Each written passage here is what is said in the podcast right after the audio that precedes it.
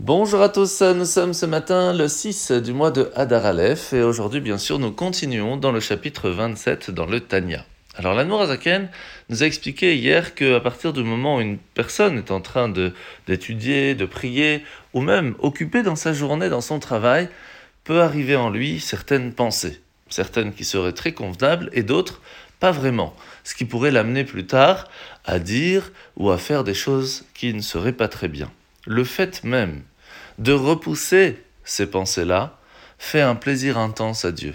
Et c'est pour cela qu'on ne doit pas être triste d'avoir ces pensées, parce que le fait même de les repousser nous amène et amène une joie extraordinaire à Dieu.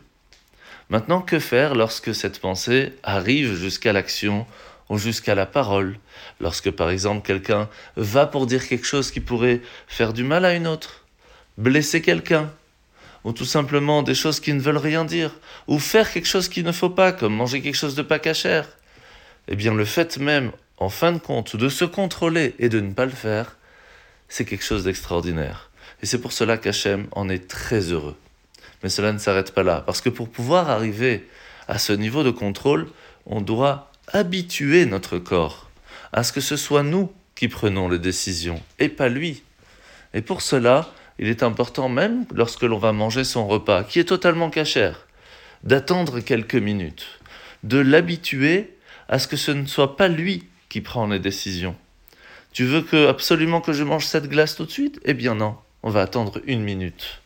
Tu as envie que je mange mon repas tout de suite? J'ai faim? Eh bien non, on va attendre. C'est pas grave d'avoir faim encore une petite demi-heure. On peut attendre encore un petit peu. Rien de grave.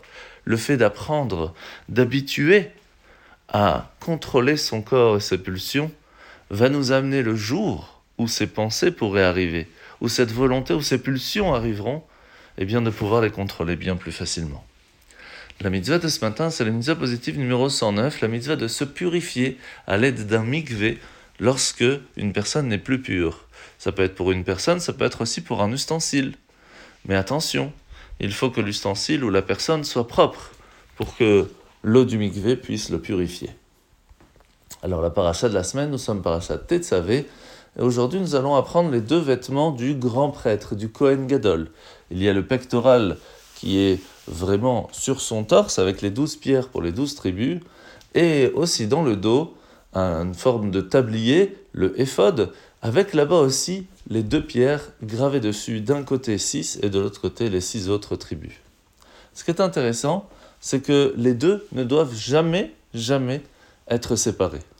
Pourquoi? Parce que ce qui est de façon générale l'ordinaire, mais aussi le sublime, ou l'essentiel et le superficiel, ce qui est devant et ce qui est derrière, se doit d'être toujours attaché. Notre vie et notre cœur doivent être inspirés et idéalisés devant et derrière de la même façon.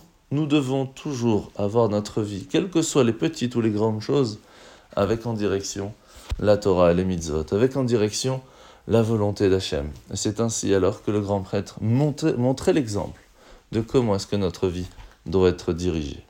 Bonne journée à tous et à demain.